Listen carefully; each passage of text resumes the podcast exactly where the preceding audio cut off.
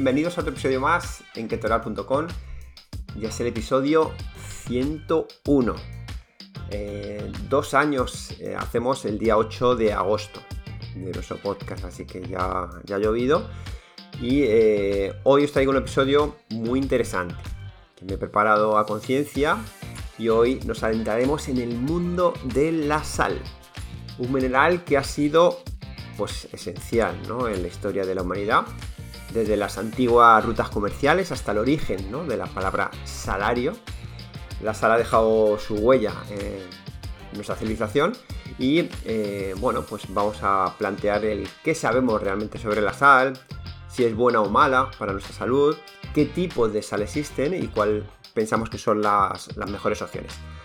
Así que anímate y acompáñame en este viaje tan salado que íbamos a descubrir los secretos, ¿no? Que esconde este mineral tan cotidiano. Pero antes, pues de primera daros las gracias por, por los comentarios y demás del episodio 100 que hicimos en el podcast la semana pasada. Y también por el live que, hicimos en Instagram, donde estuvimos hablando una hora sobre el ayuno intermitente, pues viendo qué pasaba en la célula, eh, qué tipos de ayunos hay y recomendaciones y sobre todo preguntas y dudas que tenían nuestros clientes o nuestros usuarios, mejor dicho, y podéis encontrar ese vídeo en nuestro canal de Instagram, ¿vale? Ahí está colgado y bueno, pues pensamos que quedó bastante bien porque resolvimos muchas dudas y sobre todo eh, dimos nuestra visión, ¿no? Que, que también es importante la visión de consulta. Ya sabéis, si queréis a unos profesionales en vuestra vida que tienen mucha experiencia en llevar alimentación, sobre todo desde, el punto de vista cetogénico. Y basados en comida real, sin mentiras, sin tonterías, sino con una base de educación nutricional, puedes entrar en ketoreal.com y ver todos nuestros planes.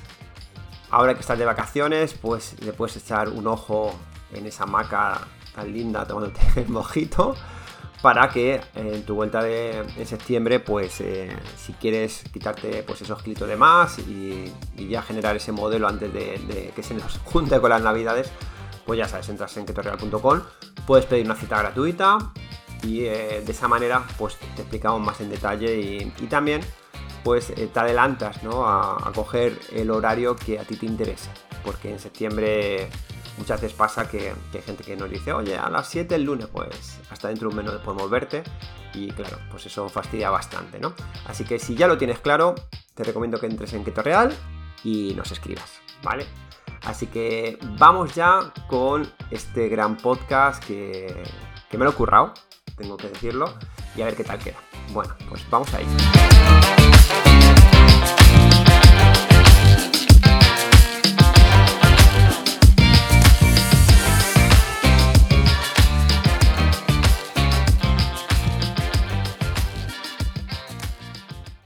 Para empezar, pues quiero meter un poco de historia para que veáis la importancia que ha tenido este mineral en, bueno, en el pasado, ¿no?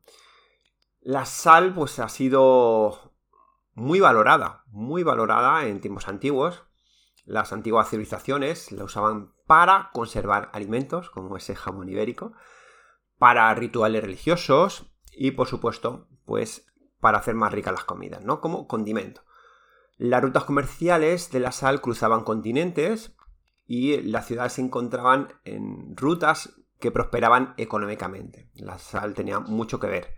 En la antigua Roma, la sal era tan valiosa que se utilizaba como forma de pago, lo que nos lleva al origen de la palabra salario. ¿vale? Eh, en China, la producción y venta de la sal estaba estrictamente regulada por el gobierno y se establecieron monopolios estatales para controlar esa distribución. Pero, ¿por qué era tan valiosa? Bueno, la sal no solo era esencial para la dieta, sino que como tenía esas propiedades conservantes, pues permitían almacenar alimentos eh, durante largos periodos. Y eso es como si tuvieras una nevera, ¿no? Eso era algo que te podía dar eh, más días de vida. La palabra salario proviene del latín salarium, que era una forma de pago que recibían los soldados romanos para comprar la sal. Esto nos muestra la importancia que tiene este mineral, ¿no? En la antigüedad y los soldados la necesitaban para conservar sus alimentos durante las largas campañas militares y para mantenerse hidratados en climas cálidos. Eso lo veremos más adelante, ¿vale? Así que la sal se convirtió en una moneda de cambio y aquellos que controlaban sus fuentes se volvían muy poderosos y muy ricos. La sal ha estado siempre en las culturas, eh, de alguna manera u otra. Siempre me acuerdo eh, en mi casa, ¿no? Si se caía un salero, pues eh, mi madre se echaba sal por, los hombros y era como el antídoto, ¿no? El antídoto de, oye, que si no tienes mala suerte. También en, supersticiones hay el tema de pasarse de sal eh, de mano en mano. Eh, o también eh, pues en muchas tradiciones o creencias como que en Japón pues se esparce sal en los escenarios, por ejemplo, antes de un teatro para purificar el espacio. Así que es, vamos, se utiliza mucho en ceremonias religiosas y, en rituales también de, purificación. Y si hablamos, por ejemplo, de, la antigua China, la sal era una de las principales fuentes de ingreso para el gobierno. En África, por ejemplo, se usaban bloques de sal como moneda y en Europa la ruta de la sal eran vitales para el comercio y la economía. O sea que la sal también ha sido muy eh, utilizada, por ejemplo, en medicina. Eh, por ejemplo, en el antiguo Egipto se usaba para momificar los cuerpos y, también en otras culturas se utilizaba en remedios caseros para, por ejemplo, tratar dolencias. También la sal eh, ha sido muy valiosa en la historia causando conflictos y guerras. Por ejemplo, las guerras de la sal en China y las revueltas en la India contra los impuestos británicos sobre la sal que eran ejemplos de cómo eh, este mineral ha, influido tanto ¿no? en la geopolítica. Si ya hablamos de la sal en la gastronomía moderna, pues hoy en día pues, los chefs de todo el mundo pues van experimentando ¿no? con distintos tipos de sal eh, para realizar sus platos y no solo añade sabor, sino que también puede cambiar la textura o la presentación de un plato. Por ejemplo, una pizca de sal Maldon puede transformar pues, ese filete eh, una obra maestra, ¿vale? A mí que me gusta la carne. Eh, aparte, también eh, se utiliza para técnicas modernas como el curado, la fermentación y, como bien sabéis, pues ayuda ¿no? a esa conservación de, alimentos. el otro día, ¿no? Me fui a tomar unos huevos revueltos, que es importante, ¿no? Cuando, cuando estás haciendo una alimentación de este tipo, una alimentación keto, pues que consigas, ¿no? Que, eh, educar a tu ambiente, a, los sitios donde vas.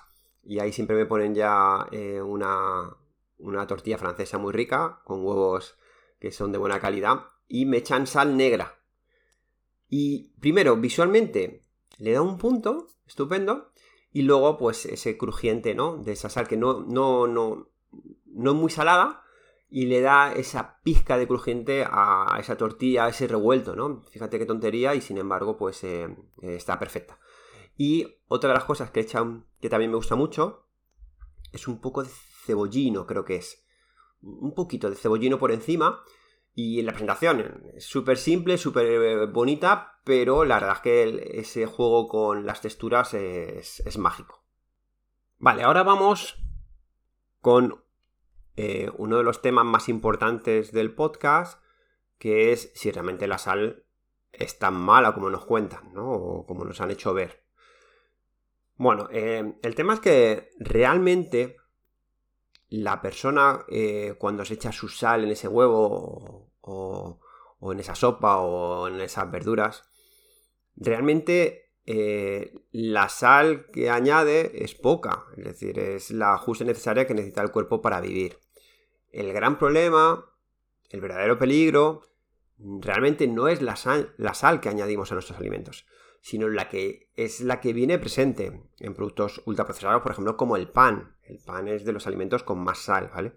Entonces, ¿qué pasa? Que estos alimentos, eh, como las comidas rápidas, las sopas enlatadas, eh, pues suelen tener unos niveles muy altos de sodio, pero muy altos, ¿vale? Entonces, consumir estos productos regularmente sí que lleva a un exceso de sal. Que es lo que realmente eh, aumenta ese riesgo de hipertensión y otras enfermedades cardiovasculares. Pero yo creo que es la suma no solo de la sal, sino que también estar metiendo eh, alimentos eh, ultraprocesados. Entonces, es muy importante pues, leer las etiquetas y ser conscientes del sodio ¿no? que estamos consumiendo. Aparte, pues ahora veremos que no, no, todas las sales son iguales, ¿vale? Y entonces, pues os diré cuáles son el top 3 de las sales que, yo veo más saludables para, usar en casa. Lo que tenemos que dejar claro es que hay una gran diferencia entre la sal natural, que ahora me meteré ahí más adelante, o la sal procesada. ¿Vale? Que primero es procesada y luego se añade alimentos ultra procesados y eh, no solo vienen en esos alimentos que están en las baldas de los supermercados, sino también en los restaurantes. Nunca te van a echar una sal natural en un restaurante. Es rarísimo, rarísimo, ¿vale? Y si lo echan lo pondrían en grande. Porque tienen que amortizar gastos y al final tú no vas a diferenciarlo posiblemente con el sabor. Así que te van a echar la más barata que, encuentres. ¿Vale? Entonces, sin embargo, la sal natural es que es súper importante para el cuerpo, por ese sodio, que hablaremos también. Pero la sal procesada, pues es que lo ideal es evitarla por completo. ¿Vale? Que sepas que realmente el cuerpo necesita sodio, que es lo que viene en la sal, pero la clave del éxito contra, por ejemplo, la hipertensión está en el equilibrio de los electrolitos, que por eso en keto pues somos unos especialistas en esa parte, donde es muy importante que haya una buena eh, reacción de sodio, de, de potasio y de magnesio. Lo importante es el equilibrio de esas tres. El problema es que se, que se desbalancee, ese es el problema, pero el equilibrio es lo que ayuda ¿no? a que eh, ese sodio, que es un electrolito extracelular, y el potasio, que es intracelular, generen ese equilibrio y el cuerpo y el cerebro dedica mucho esfuerzo a mantenerlo. Por eso cuando hacemos dieta keto y la gente, pues como le han dicho que no tome sal y en una dieta keto vas en comida real, pues casi no hay sal porque no hay ultraprocesados, pues la gente le empieza a doler la cabeza porque el cerebro está ahí luchando para intentar tener ese equilibrio, ¿vale? Por eso, sobre todo al principio, es muy importante que la sal esté muy presente. Bien, ahora vamos a hablar de la sal de mesa, que es, bueno, pues es un alimento también muy procesado. La sal de mesa es otro producto que eh, está disponible para comprar sin restricción pero que, a mi punto de ver pues es un veneno más de la industria alimentaria. Eh, aunque podríamos pensar que la sal de mesa proviene del océano y que, y que es un alimento maravilloso, realmente la sal de mesa es un alimento ultra procesado, creado en, laboratorios con químicos añadidos y calentados a temperaturas eh, muy bestias. ¿vale? La sal de mesa se calienta a más de 1000 grados para eliminar impurezas. Con lo cual ya estás haciendo como cuando eh, refinas esa harina, ¿no? Que le quitas lo importante. Pues esto es igual. Le quitas todas esas impurezas y este proceso también, eh, pues claro, elimina eh, muchos minerales que estaban presentes en esa sal, ¿no? Que no es un porcentaje muy alto, pero bueno, son saludables para el cuerpo. Y después de calentarla, se le añaden agentes antiglomerantes para evitar que se agrupe. Para que quede esa sal, pues, eh, pues en polvo, ¿no? O sea, que quede. Eh, que sea sencilla, ¿no? De usar en cocina y demás. Entonces, como veis, pues es un alimento más ultraprocesado que eh, no interesa. No interesa porque realmente le han quitado toda la magia, ¿no? A, a, esa sal. Bien, y ahora vamos a meter, pues, la parte de evidencia científica que me gusta meter siempre para que, bueno, para que, que no hablemos por hablar y que por lo menos pongamos unas bases, ¿vale? Entonces, eh, a lo largo de estos años, pues eh, la, sal, ¿no? Ha sido objeto de, muchos estudios que han buscado entender esos efectos de, en la salud. Y aunque es cierto que un consumo excesivo, pero excesivo es mucho, ¿vale? Muchísimo, eh, la sal en cantidades adecuadas es esencial, ¿vale? Para nuestro bienestar. Así que vamos a ver eh, estudios que he ido recopilando y vamos a ver conclusiones. Bueno, pues tenemos un estudio que habla sobre la sal y la función cognitiva y este estudio, que está realizado en la Universidad de Toronto, descubrió que una ingesta moderada de sal puede ayudar a mejorar la función cognitiva en adultos eh, mayores. La investigación sugiere que la sal puede aumentar el flujo sanguíneo en el cerebro, mejorando así la cognición. Bueno, pues esta explicación tiene sentido por lo que hemos dicho antes, ¿no? Si el cerebro está luchando por tener ese equilibrio, pues eh, si lo tienes equilibrado posiblemente pues mejore ese flujo, ¿vale? Así que eh, también esto va asociado a que yo he visto gente con migrañas y demás que iban mejorando bastante con incremento de sal y, con una buena hidratación. Bien, luego, eh, también la sal y el sistema inmunológico. Investigadores de la Universidad de Bonn en Alemania descubrieron que la sal puede fortalecer la respuesta inmunológica del cuerpo contra infecciones bacterianas, ¿vale? Así que la sal parece que activa el mecanismo en las células que las hace más resistentes a las bacterias. Luego, eh, otro estudio que sería los, beneficios de, los minerales, ¿vale? Este estudio destacó que las sales naturales, como la, sal del, Himalaya o la sal del mar, contienen trazas de minerales esenciales como magnesio, potasio y calcio. Estos minerales son vitales para diversas funciones corporales y pueden ser beneficiosas para la salud cardiovascular y ósea, es decir, que hay algunos tipos de sal, sobre todo si son naturales, que no solo aportan el sodio, sino que ya estamos metiendo más electrolitos. Bien, luego, eh, otro estudio que habla sobre la sal y la hidratación, pues contrario a la creencia popular, ¿vale? Eh, la sal nos ayuda a mantenernos hidratados, de ahí que los romanos pagaran eh, o les pagaran ¿no? su salario con esa sal para estar más hidratados en, esos, en esas largas distancias. ¿Vale? Entonces hay un estudio que encontró que la sal puede ayudar a retener agua en el cuerpo, lo que es esencial para mantener una hidratación adecuada, especialmente después de hacer ejercicio. Vale, así que bueno, como veis, eh, la sal eh, nos ayuda ¿no? a que no se pierda ese líquido, pero eh, mucha gente que se piensa que, o sea, la sal bien balanceada ayuda a que no te deshidrates, pero el que piensas que por tomar sal vas a engordar o cosas así, no, no, no, no, no. O sea, esto es para que estés bien hidratado, es decir, para que tu cuerpo funcione bien, no para que engordes, ¿vale? Que es distinto. Otro estudio es eh, la sal y la salud mental. Eh, se necesita más investigación, según el estudio, pero los estudios preliminares sugieren que la sal puede tener un efecto positivo en el estado de ánimo. Un estudio de la Universidad de Iowa encontró que las personas que consumen una cantidad moderada de sal tienden a tener menos síntomas depresivos. ¿Vale? Así que bueno, pues es, interesante también, ¿no? Vamos a por otro estudio. Este gran estudio internacional, liderado por investigadores canadienses, muestra que para la gran mayoría de la población el consumo de sodio no aumenta los riesgos de la salud, excepto en aquellas personas que comen más de 2,5 cucharadas de sal al día. Es que eso es complicado de hacer. Es muy complicado de hacer. A no ser que tomes alimentos ultraprocesados. Si comes pan en todas las comidas, luego tomas galletas, luego tomas mucho embutido, luego tal, y luego encima te echas una cuchara de sal eh, tal, pues a lo mejor llegas, pero aún así es complicado. Otro estudio eh, realizado en Estados Unidos sobre el consumo de sodio y potasio, las personas con el mayor riesgo de enfermedades cardiovasculares fueron aquellas que combinaron un consumo de mucho sodio, pero poco potasio. ¿Vale? Que básicamente esto eh, suele ser una alimentación rica en alimentos procesados, que allí se lleva bastante. ¿Vale? Como veis, el problema no es eh, la sal, el problema es el, del el desbalance ¿no? de, de electrolitos en total.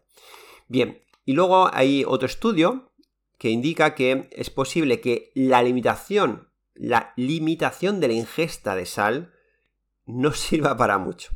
Según un meta-análisis, encontró que las personas con insuficiencia cardíaca que limitaron su consumo de sodio tuvieron un riesgo de muerte de un 160% mayor en comparación con los que no lo hicieron. Es decir, muchas de las recomendaciones médicas están muy anticuadas, muy anticuadas.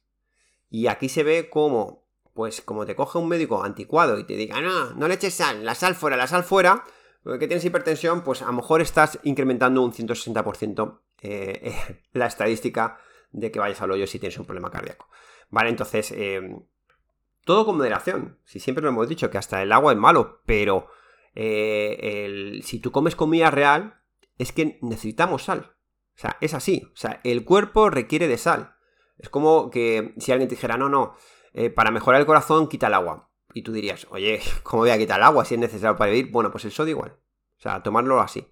¿Vale? Otro estudio que se llama los cristales blancos incorrectos, no la sal, sino el azúcar, ¿vale? Como el problema en la hipertensión y en la enfermedad cardiometabólica.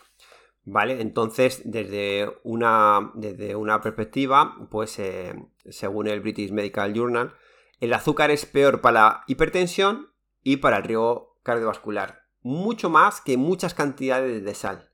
Es decir, que, bueno, a ver si eh, el cristal blanco, eh, realmente el azúcar, que ese sí que te permiten, que a mí me hace mucha gracia, ¿no? Eh, vas al médico y, no, no, cuidado con la sal, quítate la sal. Eso sí, te puedes tomar puñados de azúcar y, no te dicen nada, a no ser que sea diabético. Pero no te dicen nada. Quítate la sal, pero, amigo, pero tendrás que ver un poco todo, ¿no? No sé. Bueno. Eh, entonces, como veis, pues mucha evidencia detrás, ¿vale? Eh, que, nos, eh, que, nos, indica que, bueno, que ya está claro que la sal no es la culpable, sino que es al final ese desbalance e incluso el bajarla. O sea que si estás haciendo una dieta keto y te decimos que tomes sal, aunque tengas hipertensión, te aseguro primero que esa dieta keto te va a bajar la hipertensión y segundo es que sodio lo vas a necesitar porque hemos quitado todos los aportes de sodios extras. A no ser que toma mucho marisco y cosas así, eh, lo que tenemos que buscar es meterlo nosotros, pues haciendo que tu comida esté rica, que es muy importante también para buscar esa adherencia.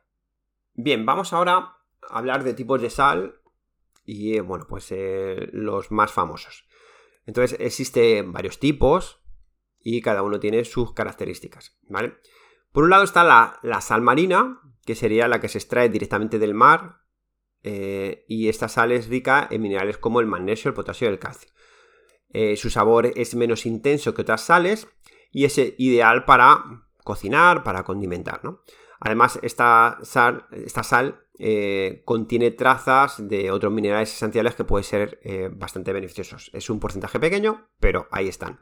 ¿Vale? El problema que, mm, que, yo le veo a la sal marina, ¿vale? Es que muchas veces yo lo pienso, ¿no? Es si los, los peces ya nos están diciendo que cuidado por los microplásticos y también por los metales pesados, pues a lo mejor la sal que está en el mar, pues también absorbe, ¿no? Un poquito de, de esa basura que estamos echando en el mar. Entonces, por eso, la sal marina está bien, ¿vale? Y dentro del top 3 que voy a hacer, pues la pongo en el top 3, ¿vale? O sea, es una opción buena, es natural, eh, hay distintas sal marina, pero tienes que intentar que no esté refinada ni procesada, ¿vale? Esta sería eh, la top 3. Bien, vamos con la top 2, sobre todo si estamos hablando de, de meter ¿no? Eh, más electrolitos en el cuerpo y demás, desde un punto de vista, pues incluso cetogénico. Bueno, pues la, sal de roca o Himalaya, pues eh, provienen de depósitos minerales de, en la tierra, es sal de roca eh, y es conocida por su color rosado y su sabor intenso. Es muy rica en minerales y se considera una de las sales más puras. Sin embargo, es importante tener en cuenta su origen, ya que no todas las sales de roca son iguales. Se habla eh, de que se saca de, la roca por medio de explosiones controladas, pero no se sabe si realmente es así y también si es así, si afecta en el producto final, es decir, que también pueda llevar eh, pues trazas ¿no? de metales o de, esas explosiones. Entonces, bueno, eh, es algo más rico en minerales, más completa en minerales, bastante cara para lo que aporta, pero bueno, eh, no deja de estar mal. Entonces, por, el tema de, las explosiones y que hay esas dudas, pues yo lo metería en la opción número 2. ¿Vale? Para tener en la cocina, pues opción número 2 para ayudarnos, ¿no? A, salar nuestras comidas. Y bueno, por último, la sal que pongo en el top, que, a mí me gusta usar, eh, pues es la sal de manantial. ¿Vale? Eh, es como una joya oculta. ¿Vale? Se obtiene de aguas subterráneas y se, cosecha a mano. Es una opción saludable y sobre todo pues está libre ¿no? de esos microplásticos o, eh, o metales pesados, ¿no? Entonces eh, su sabor es suave, equilibrado y lo, hace perfecto, ¿no? Para, para, todo tipo de platos. Entonces eh, luego voy a decir más o menos más detalle de, de esta sal, ¿vale? Pero para mí sería el top 1. Siempre buscar sal de manantial. Hay distintas marcas, ¿vale? Pero esa sal de manantial eh, yo creo que, es la, que tenemos que buscar. Es un poquito más cara, pero sabes que no está expuesta tanto a, todas las basuras que, al final llegan al mar. Y luego aparte se cosecha a mano, es natural y, y viene pura y limpia, ¿no? De la naturaleza. Bien, y después de este profundo viaje por el mundo de la sal, ¿vale? Vamos a, compartir eh, pues esas tres recomendaciones así para tener en casa, ¿vale? Que podemos usar unas u otras eh, dependiendo también del plato y de... porque hay algunas que son en escamas, entonces a lo mejor pues para una carne y lo echas después, pues está bien porque le va a dar esa textura y si te gusta bastante la sal pero hay veces que, es mejor cocinar con, una sal más fina, ¿no? Entonces, bueno, pues eh, por un lado, pues tenéis la sal de Himalaya, ¿vale? Revisar su pureza, revisar bien la etiqueta, de dónde proviene, ¿vale? Y es interesante. Luego, por otro lado, una que se ha puesto muy de, moda es que sea la sal de mar de Maldon, ¿vale? Es una sal inglesa, eh, que es apreciada por muchos chefs de, todo el mundo por, esa textura crujiente y sabor suave, ¿vale? Y por otro lado, pues eh, buscar una sal de manantial, por ejemplo, pues en España hay una que se llama añana, que bueno, pues eh, que está bien, en, cosechada en manantiales naturales y, y con muchos minerales, ¿vale? Entonces, bueno, esas tres tenerlas en casa, pues sería una buena opción para no meter la sal de mesa ultra procesada, que es una basura y, y, es un tema pues que, nadie nos ha contado, ¿no? Que, es algo que tenemos ahí y tenemos que ir poco a poco. Eh, yo siempre hablo de la perfección es imposible, es que es imposible. Hay tantas cosas que muchas veces cuando te pones a investigar, ¿no? que ahora con el tema de, los planes hormonales nos hemos puesto a investigar sobre esto, ¿no? Sobre el tema de, tóxicos, porque eh, sobre todo en mujeres con menopausia o que están eh, en, perimenopausia, pues la microbiota hay que tratarla muy bien, pero también eh, hay que tener muy en cuenta los metales pesados, con qué sartenes cocinas, cremas que te echas en la cara, bueno, es un mundo, el dentífrico con el que te increíble. Por eso te digo que eh, incluso las ondas ¿no? de la casa son tantas cosas que mejor poco a poco implementándolo porque si no es que te ahogas. Al final llega un momento que dices, es que no, sé cómo no estoy muerto si, si estoy haciendo todo mal, ¿no? Así que poco a poco, pero lo de la sal sí que creo que hay que invertir, ¿vale? Sí que hay que invertir una sal de manantial curiosa. Bien, entonces, ya para acabar, lo que te recomendamos es que bases tu alimentación, ya sabes, en comida real, Así nos olvidamos de meter picos de sal por esa comida ultraprocesada. Pues eh, esos vegetales, eh, esas frutas eh, mañaneras, esas espinacas, espárragos, ese cale, nuestro querido aguacate, ¿vale? Todos son alimentos que te van a dar ese potasio y que no sean industriales, ¿vale? Luego agregar sal a nuestras comidas, ¿vale? sal de calidad que te aporte más minerales beneficiosos que una super procesada y, quemada, ¿no? Y así, pues, tendremos asegurado esa mejora de equilibrio entre el sodio y el potasio, ¿vale? Por ejemplo, el aguacate, pues, o las espinacas, el cale y demás, eh, espinacas, eh, o sea, perdón, eh, pues todo lo que es hoja verde. Todo eso te va a dar mucho potasio, que es muy importante para luego echarle tu sal. Por eso una ensalada con sal siempre tiene que ir así, porque así haces esa mezcla perfecta de sodio y potasio. ¿Vale? Así que, por último, es más importante una dieta que nos resulte rica, que nos genera adherencia, que no una sosa porque pienso que me va a retener líquidos y eso es una mentira. Realmente esto no es una retención de líquidos. La gente lo que guarda es grasa en su cuerpo. La retención de líquidos es un poquito. Es verdad que en mujeres, sobre todo lo vemos, en hombres también, que hay, hay retenciones. Pero realmente eh, lo que hay que quemar es esa grasa, ¿vale? Y la sal no es la culpable. Posiblemente tu retención de líquidos, si comes de una manera adecuada y te mueves bien, el que tomes más o menos no va a influir tanto en esa retención de líquidos, ¿vale? Eso lo vemos mucho. Y sobre todo si haces una comida o sea, una, dieta baja en carbohidratos, como es una dieta keto, la desinflamación es brutal. Por eso tenemos que estar obligando casi a nuestros clientes a que tomen sal, porque es que orináis que orináis y se va toda esa retención. ¿Vale? Así que, como veis, un tema interesante el de la sal, que, eh, bueno, lo tenemos ahí todos los días, pero muy poca gente eh, sabe del tema, ¿no? Tampoco nos lo cuentan. Así que para eso estamos nosotros, para, para llegar a, a vuestros oídos y que poco a poco, como digo, sin agobiarse, pues ir cambiando esos hábitos, ir pudiendo mejorar la calidad de vuestra familia, que parecen cosas pequeñitas, pero al final te acostumbras y vas sumando, vas sumando y de repente dices, oye, que mi familia cada vez se pone menos mala, que, que tengo más energía, que me duele menos la cabeza, que me apetece hacer más cosas, que me he quitado 15 kilos. ¿Vale? Así que bueno, pues hasta aquí el episodio de hoy. Espero que os haya gustado este monográfico. Y eh, ya sabéis, like, me gustas, todo esto eh, ayuda mucho a darnos cuenta de también qué episodios os gustan más y de esa manera pues hacer de este tipo. ¿Vale? Bueno, pues os mando un abrazo y nos hablamos, nos escuchamos la semana que viene. Un besito.